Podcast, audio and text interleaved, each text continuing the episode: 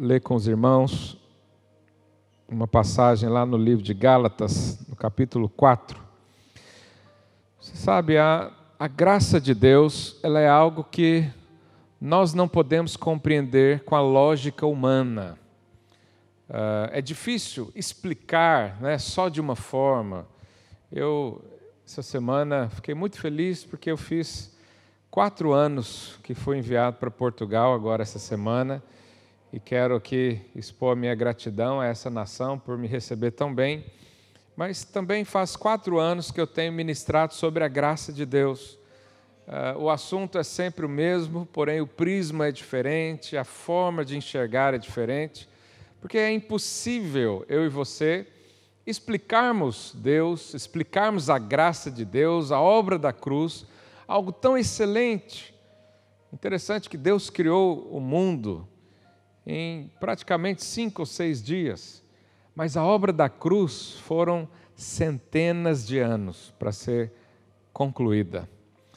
Então nós podemos experimentar, nós podemos falar disso a vida toda e nunca chega a um conhecimento uh, inteiro, porque nós somos limitados na nossa lógica, na nossa percepção, na nossa inteligência humana. Mas falar da graça de Deus é falar do próprio Cristo.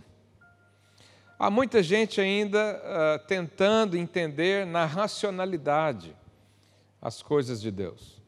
Mas tudo isso é adquirido por fé. Né? E sem fé não podemos enxergar o Senhor. Então a graça de Deus é algo completamente espiritual. E não pode ser entendida pela mente carnal do homem, pela sua carne, só pelas suas emoções, pelos seus sentimentos. Né? Isso é impossível.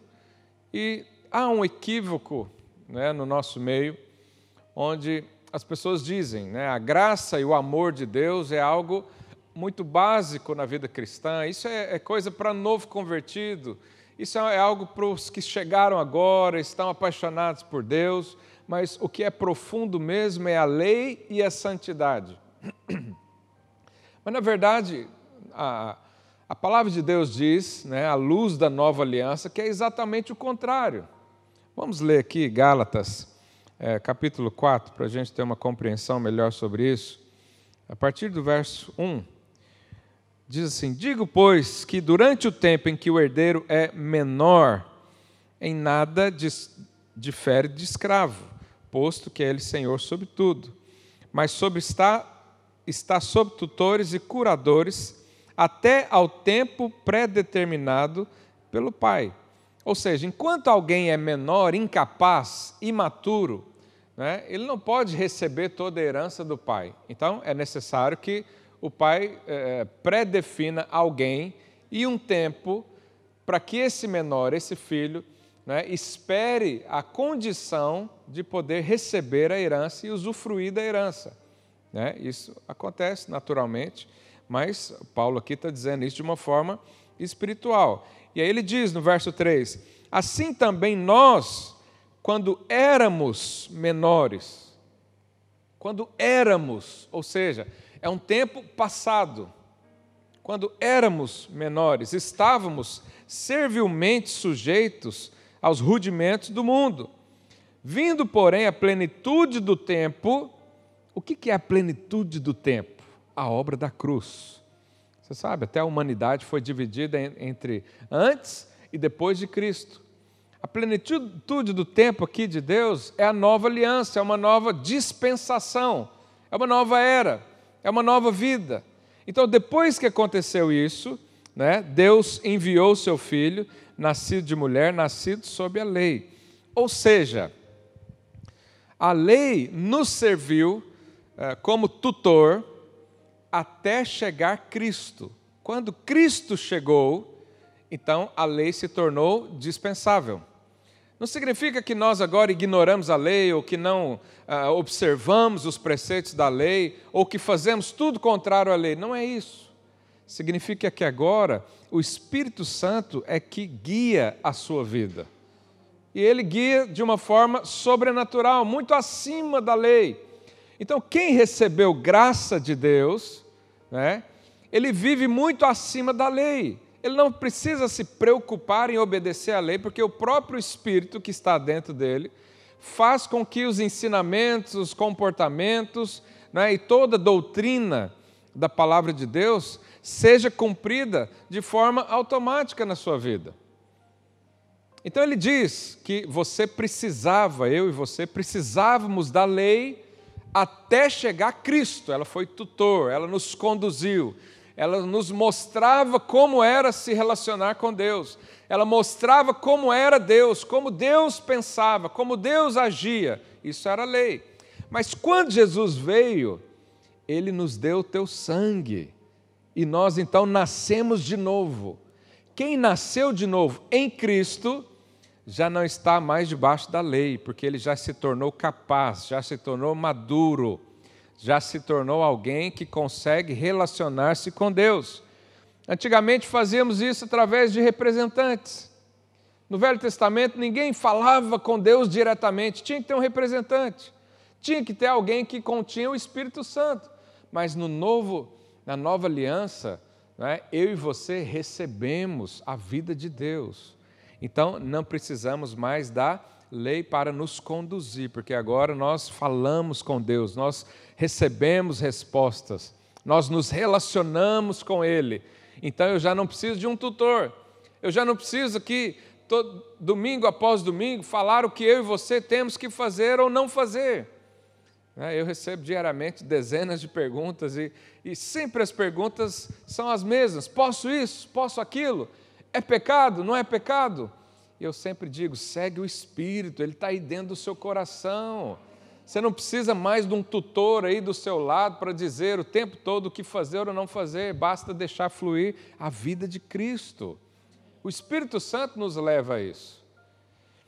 E nós chamamos isso de o Espírito de Cristo. Portanto, a lei é que é algo básico da vida. A lei é o ABC da vida cristã.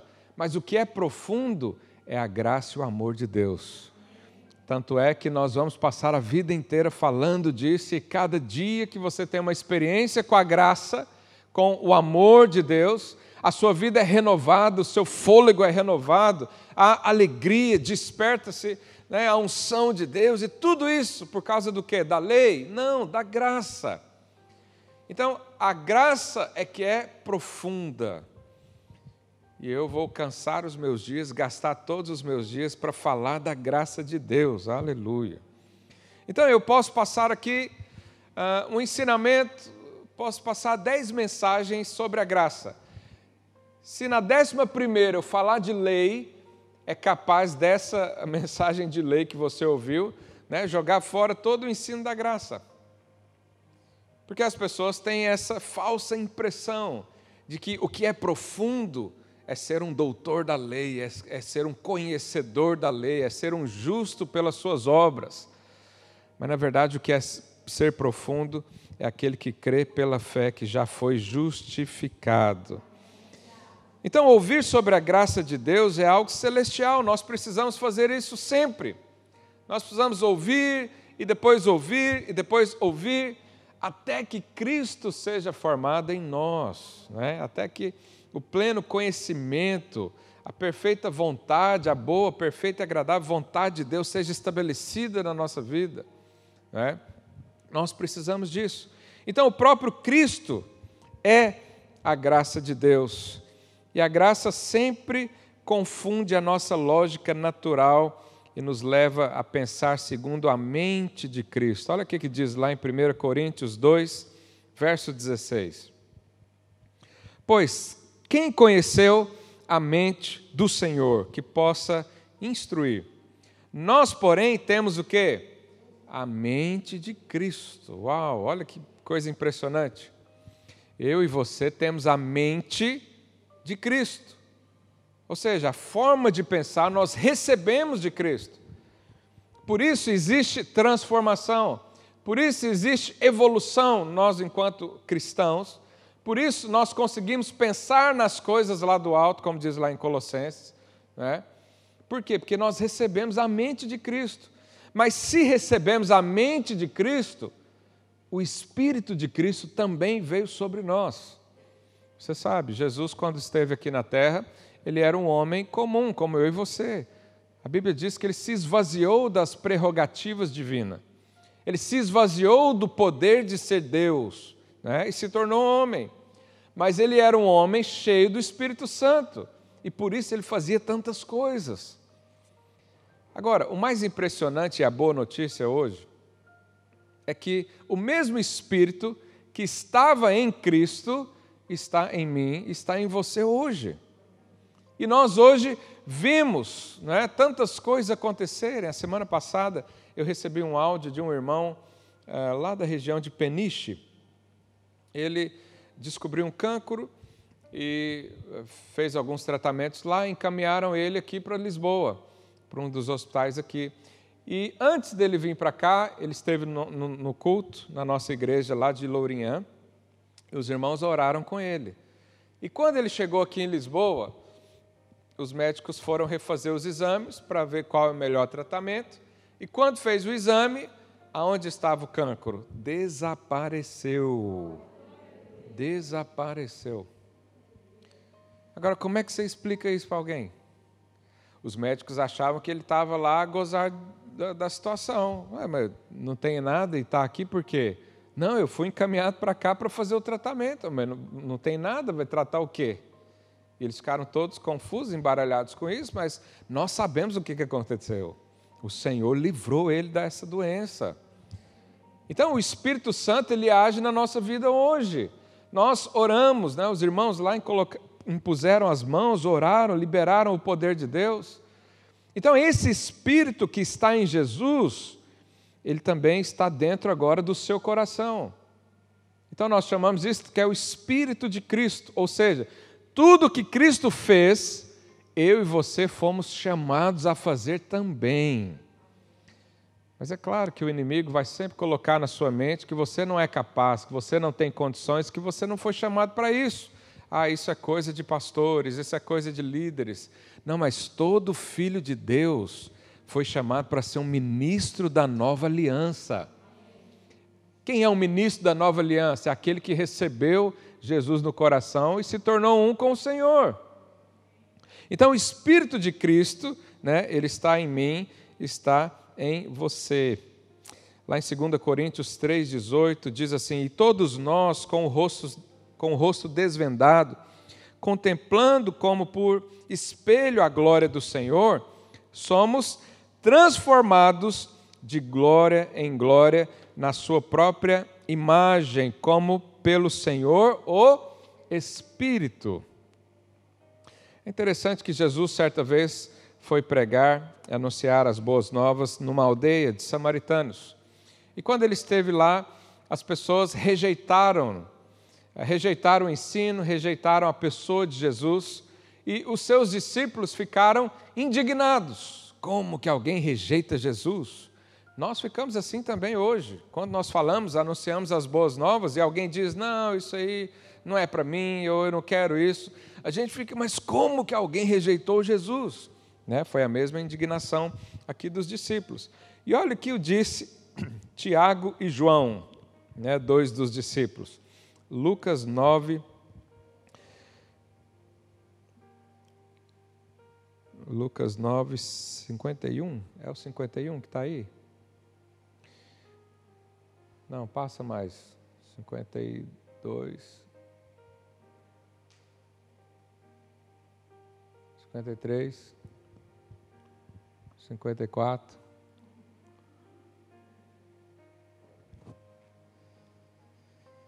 Mais um. Acho que 55. Não, 56. É o anterior, 54? Põe lá no 54. Isso. Eu anotei aqui, esqueci de, de anotar qual o versículo. Vendo isso, os discípulos Tiago e João perguntaram: Senhor, olha o que eles perguntaram.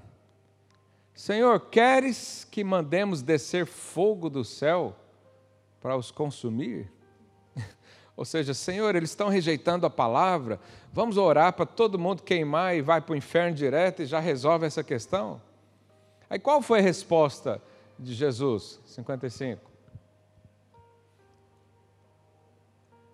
Jesus, porém, voltando-se, os repreendeu e disse: Vós não sabeis de que espírito sois. Olha só.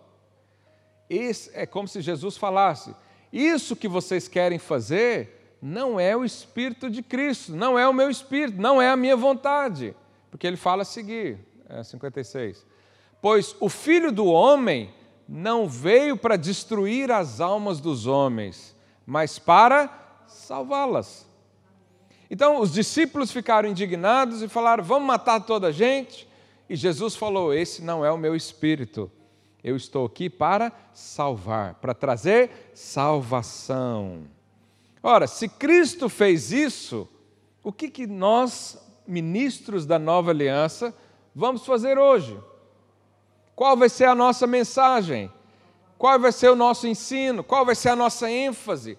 Como vamos lidar com as almas diariamente? Né? Nós podemos excluir pessoas, nós podemos dizer, ah, esse aqui não quer ouvir o Evangelho, largue para lá, tomara que morra seco no deserto.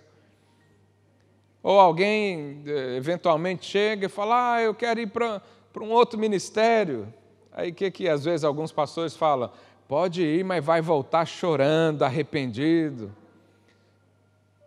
Se Jesus ouvisse isso, o que, que ele falaria hoje? Esse não é o meu espírito. Eu não vim aqui para condenar ninguém, eu vim para trazer salvação, eu vim para trazer boas notícias. E nós estamos aqui para fazer a mesma coisa que Jesus fazia. Então, qual será a nossa abordagem? Qual será a nossa mensagem? O mundo já paga o mal com o mal. Então, no mundo, alguém faz algo mal para você, o comum é retribuir com mal. Ah, a pessoa não te cumprimenta, você também não a cumprimenta pessoa puxa o seu tapete para pegar o seu lugar, você também dá um jeito de puxar o dele, para ficar todo mundo kit. Né? O mundo faz isso. Mas eu e você temos o Espírito de Cristo em nós. Então nós viemos aqui para trazer salvação, para trazer boa notícia. Os evangelhos significam boas novas, boas notícias. As notícias dos céus, né? Para você. Então não estamos aqui para julgar ou condenar ninguém. Já tem alguém que faz isso. É Satanás, não é eu e você. Então, o mundo já vive debaixo de condenação. As pessoas entram em depressão, as pessoas tiram a própria vida, as pessoas anulam a si mesmas porque está cheio de condenação, está cheio de pecado, de transgressão, de morte. E aí eu e você vamos trazer a lei para pesar mais ainda nessas pessoas? Não, esse não é o Espírito de Cristo. O Espírito de Cristo é: há espaço para você, há uma vida eterna disponível para você. Há um Deus que abriu as portas da sua casa e quer aumentar a sua família. Você quer receber isso? Esse é o Espírito de Cristo. Jesus veio para isso, né? mas é comum verem eh, ver né, alguns líderes, às vezes, chamar algumas pessoas e, e, e dizem: Eu vou falar umas verdades para o fulano, eu vou confrontá-lo porque ele não pode ser assim, ou coisa, ou, ou né, mensagens do tipo. E eles dizem: Eu preciso confrontar para que haja arrependimento, eu preciso trazer a lei para condenar os comportamentos, condenar as atitudes, porque assim as pessoas caem em si e se arrependem. Será que é isso que a Bíblia diz para fazermos? Será que é esse o Espírito de Cristo? Cristo atuaria dessa forma. Vamos ler aqui é, Romanos 2. Eu gosto tanto desse versículo. Romanos 2, capítulo, ou verso 4. Ou desprezas a riqueza da sua bondade, ou seja, Deus é rico em bondade. O que é bondade? Coisas boas. Deus é rico em fazer o bem. Deus é rico em pensar o bem. Olha que tremendo. E tolerância. Irmãos, quantas oportunidades ou chances o Senhor já te deu? Só uma. Ele fala: Ó, oh, só uma. Se você não cumprir, eu risco seu nome do livro da vida e nunca mais vem. Não, ele tem tolerância. Mas ele tem também longanimidade, ou seja, ele espera. Né? O filho pródigo quis sair de casa, e aquilo ali é o pai amoroso, né? não é? é a parábola do pai amoroso, de ver seu nome. E ele espera. Ah, você quer fazer isso? Então vai, eu vou te esperar, vou estar aqui na porta para você. E quando você vier, eu vou fazer uma festa. Esse é o nosso Deus. Mas o que diz em seguida? Ignorando que a bondade de Deus, diga assim comigo, a bondade de Deus é que te conduz ao arrependimento. Ou seja, como é que uma pessoa se arrepende dos pecados?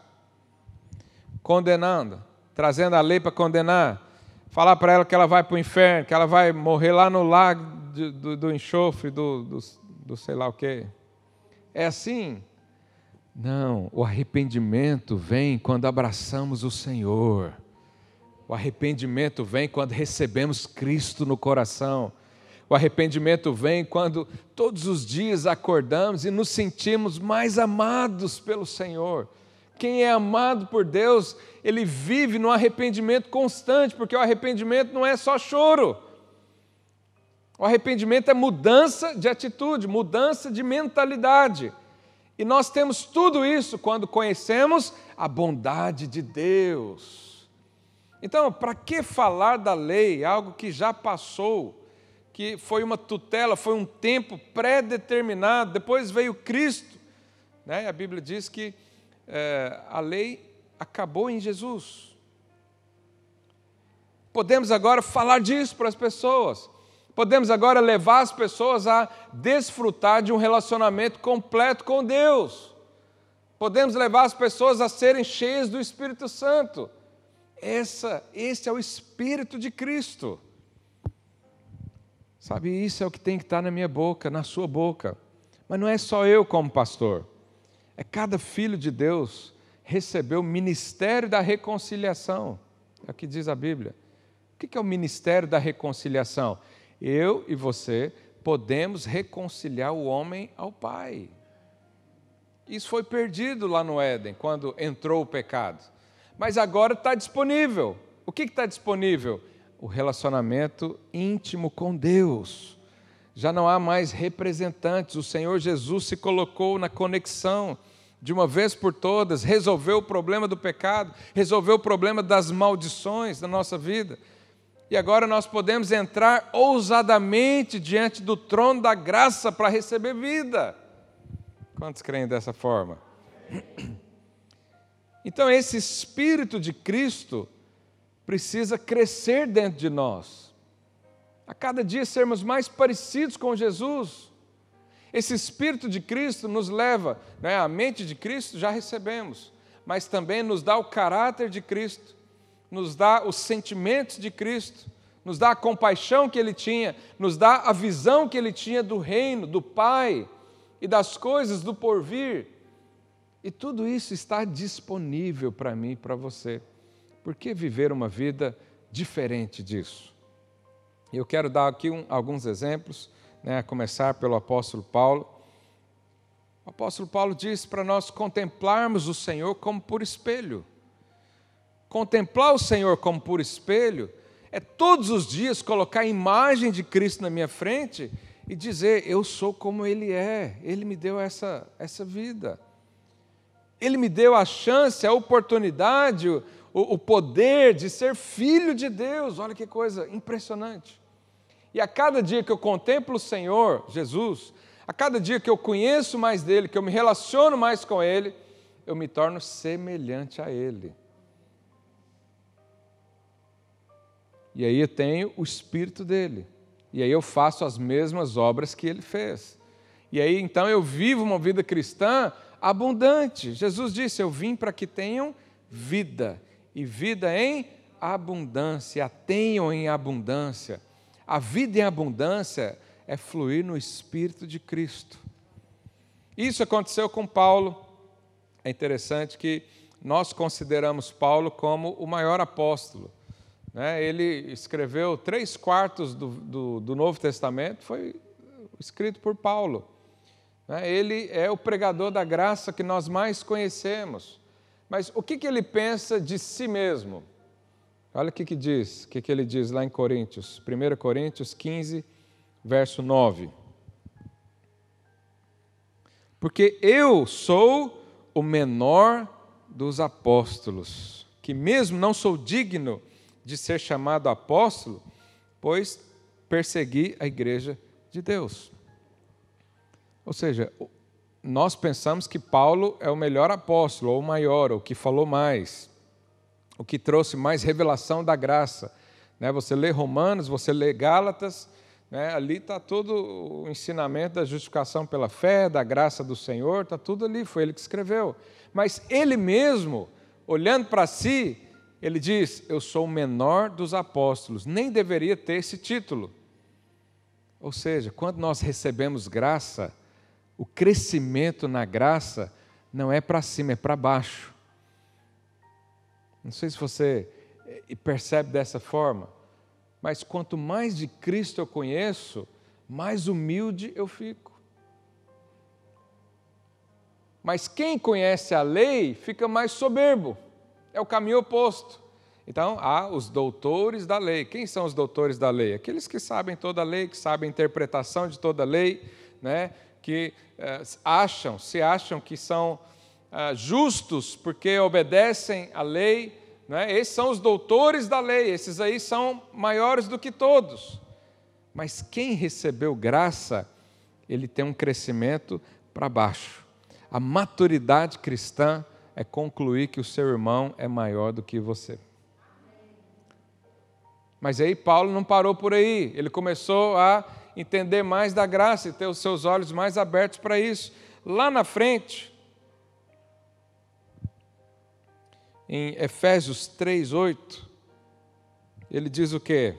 A mim, o menor de todos os santos, me foi dada a graça de pregar aos gentios o evangelho das insondáveis riquezas de Cristo. Então Paulo diz: Eu sou o menor dos apóstolos. Mas aí ele começou a conhecer mais da graça. O que, que ele concluiu?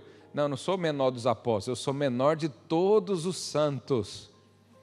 Sabe, irmão, certa vez Jesus estava aqui e ele foi lavar os pés dos discípulos.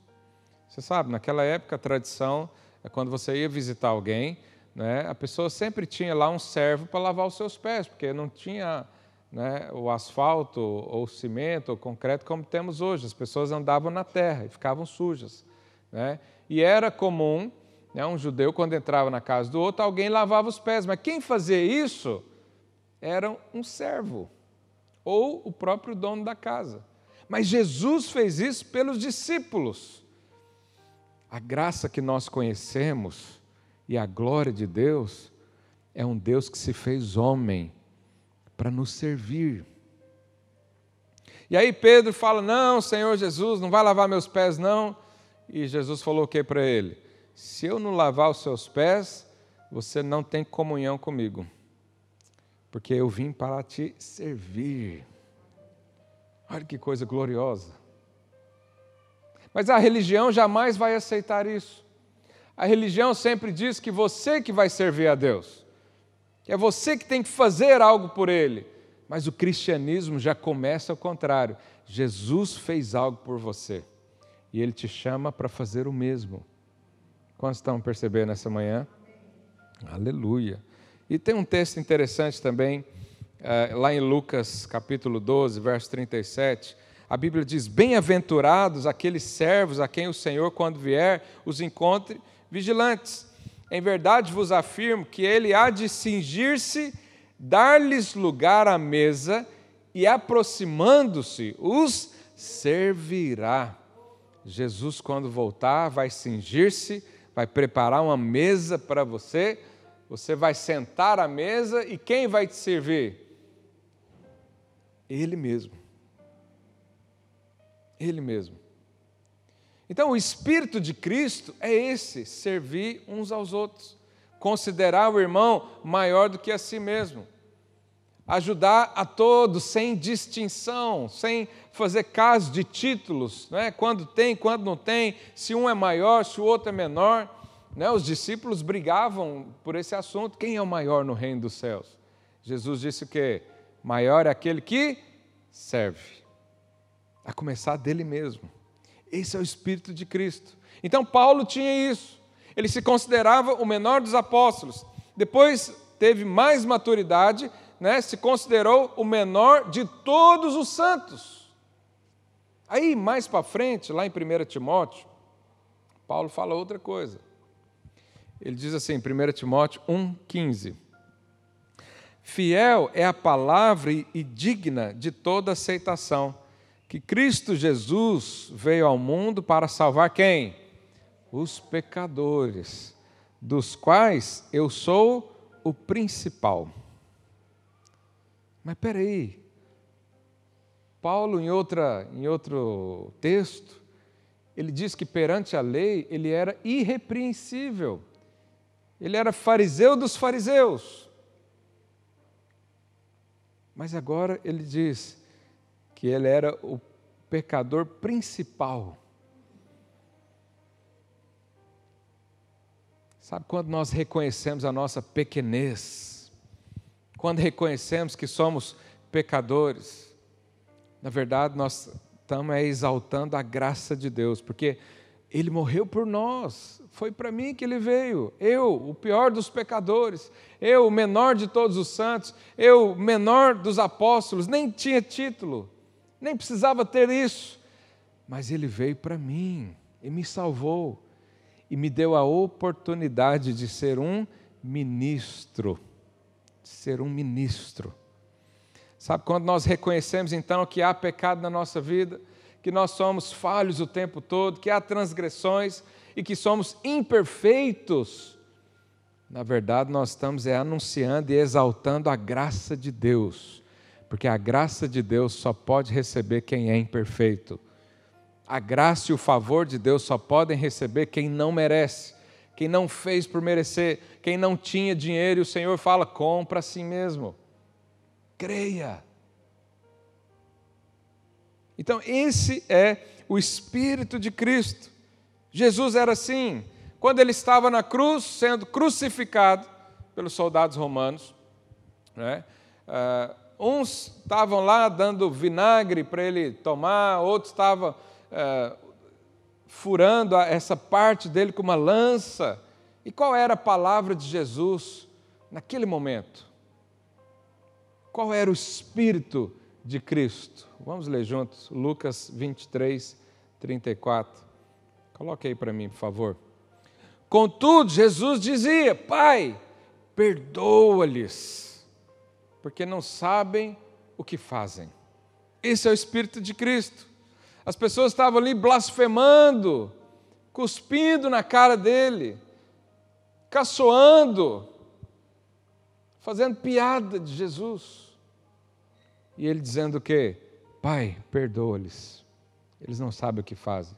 Sabe quem tem o Espírito de Cristo? Ele perdoa automaticamente as pessoas que os ofendem. Então, imagina, quando você está no mercado, numa fila do mercado, e alguém esbarra em você sem querer e diz: Me perdoa, desculpa, peço desculpas. O que, que você diz na hora? Não tem problema. Mas isso você diz para um desconhecido na fila do mercado. Mas e um tio, uma mãe, um pai que ofende, que machuca você? Será que a resposta é a mesma? Se você tem o Espírito de Cristo, qualquer pessoa que ferir você, o perdão é instantâneo, automático, direto, na hora. Porque Jesus era assim. Mas aí você pode falar, ah, mas Jesus era diferente. Não, Jesus era, era outro nível de pessoa. Ok, então vamos falar de outros. Vamos falar de Estevão.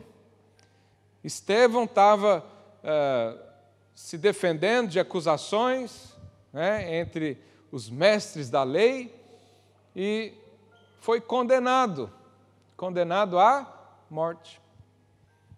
Está lá em Atos é, 6, Atos 6, Atos 7, verso 60.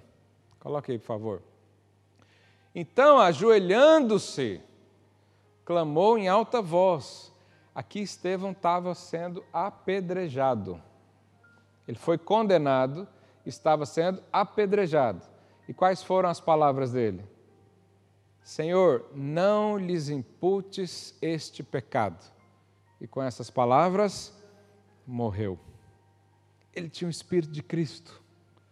Ele estava aqui para doar a sua vida, literalmente, se precisasse. E ele estava aqui também para perdoar. Talvez qualquer um de nós, numa situação dessa, ia falar: Jesus, cadê o Senhor? Olha aqui o que estão fazendo comigo.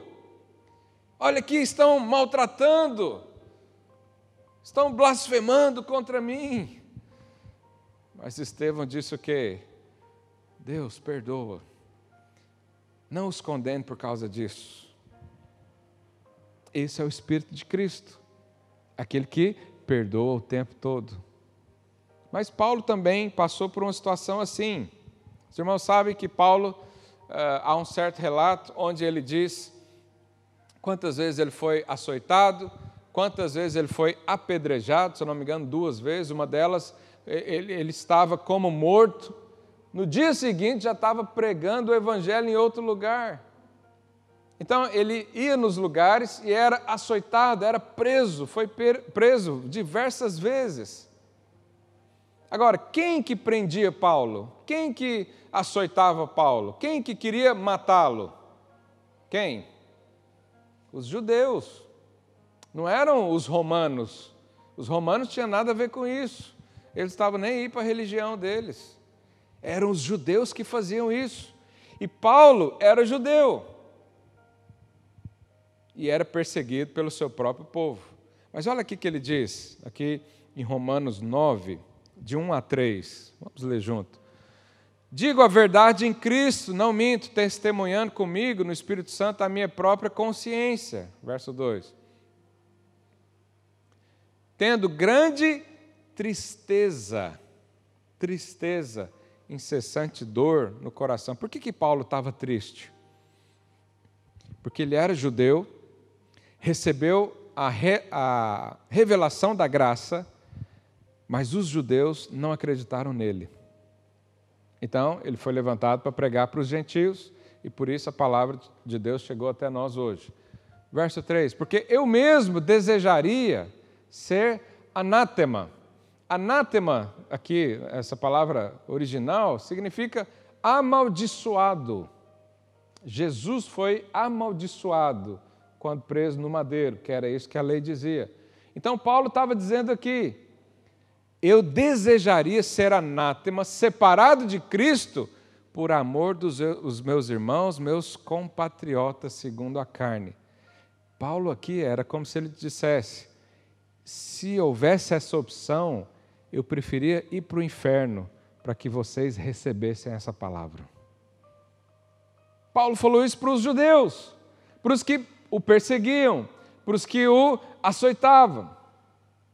Esse é o Espírito de Cristo. É aquele que veio para dar boa notícia, não interessa o que acontecia com ele, não interessa o nível ou o grau de dificuldade. Nós estamos aqui para ser como Cristo, para ter o Espírito de Cristo. Mas sabe, eu e você podemos viver assim também. E se preciso for, darmos a vida por isso, porque essa é a coisa mais importante que nós temos é o Espírito de Cristo. É o mesmo coração de Jesus. Né? E ele nos chamou a viver como ele. Então, Paulo, na verdade, ele contemplou tanto a Cristo, que depois de um tempo se tornou parecido com ele, viveu as mesmas coisas, foi rejeitado pelos seus também, como Cristo foi, foi condenado também à morte, por diversas vezes, e o Senhor sempre dava um jeito de livrá-lo para que, que ele falasse mais. Mas o coração dele era cheio disso. Ele tinha no coração a mesma expressão, o mesmo espírito de Cristo. Por isso fazia o que fez. Sabe, há uma história, há um legado para nós hoje. O que, que nós vamos fazer então com isso? Nós recebemos a graça de Deus também. Nós recebemos o favor de Deus, nós recebemos o amor de Deus. E o que é que nós vamos fazer com isso? Qual que é a mensagem que nós vamos passar? Será que é como é, Tiago e, e João, que queriam mandar fogo do céu para toda a gente? Ou nós vamos dar as boas notícias a esse mundo? Ou nós vamos pregar as boas novas para essa cidade, ou nós vamos ser um canal de, de reconciliação entre o homem e Deus. Fomos criados para isso. E a minha oração nessa manhã é que o Espírito de Cristo cresça cada vez mais no seu coração. E o fruto da graça em nossa vida seja a perfeita manifestação do Espírito de Cristo aqui onde nós estamos. Sabe, nós estamos aqui domingo após domingo. Quantas pessoas da, da região, dessa cidade, poderiam ouvir isso? Mas eu sou apenas uma voz profética. Eu sou um profeta da nova aliança aqui nesse lugar. Mas você precisa entender que você também é. Uma coisa é estar um pastor aqui, ou vários, né? Há várias igrejas aqui que falam do Evangelho de Deus também. Outra coisa é se todo o corpo tiver a expressão de Cristo. A expressão de Cristo, o Espírito de Cristo, vai estar lá na sua família, vai estar lá no seu trabalho, vai estar lá na sua vizinhança, vai estar dentro da sua casa. Às vezes o seu cônjuge ainda não conhece Jesus como você conhece. Mas você é essa voz.